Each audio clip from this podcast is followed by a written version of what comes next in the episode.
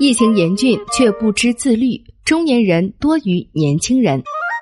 八月十九日晚，霓虹酱的记者朋友前往东京的一条繁华商业街采访。尽管已经接近晚上九点，但还能看到不少餐饮店依然在营业，而且座无虚席。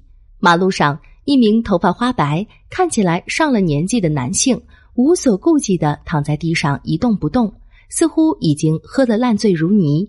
如今，去叫起那些躺在地上的人，也成为了商业街巡查队的工作内容之一。针对被认为与疫情扩散具有密切联系的人流问题，日本政府新冠疫情防控小组负责人尾申茂指出，实际上现在增加的人流量不只是年轻人。比如四十到六十四岁这个年龄段及所谓壮年、中年群体的外出人流量，比年轻群体还要多百分之十。希望民众严肃看待这一现状。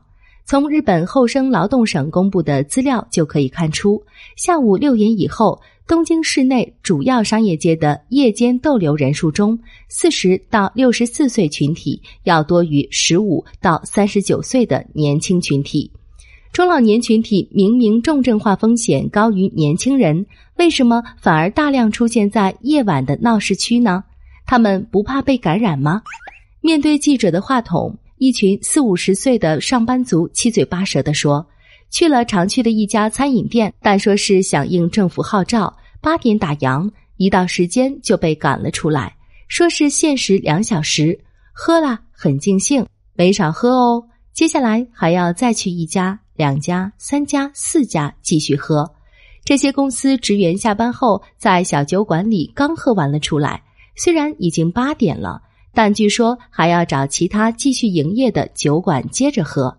当被问到这个时间还不回家的原因，一名五十多岁的公司员工说：“虽然下班后不会搞得那么晚，但多少还是有点想轻松轻松的吧。”大家都抱着放松一下、喝上一杯再回家这种心理，我觉得四十到六十来岁的这一代人都是这样的吧。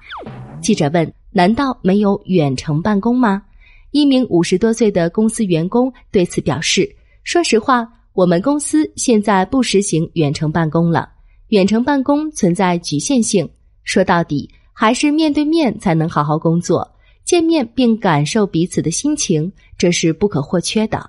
而且我们的工作模式一直都是这样的。几个四五十岁的公司员工说：“下班喝几杯，这不是理所当然的吗？推动经济的都是我们这个年代的人吧？得花钱消费才能带动经济啊！四五十岁的人都是千辛万苦熬到现在的。”在大家纷纷表示远程办公存在局限性的同时。八月十九日，与首相菅义伟举行了会谈的经济团体高层，对企业管理人员无缘无故出勤的问题提出了忠告。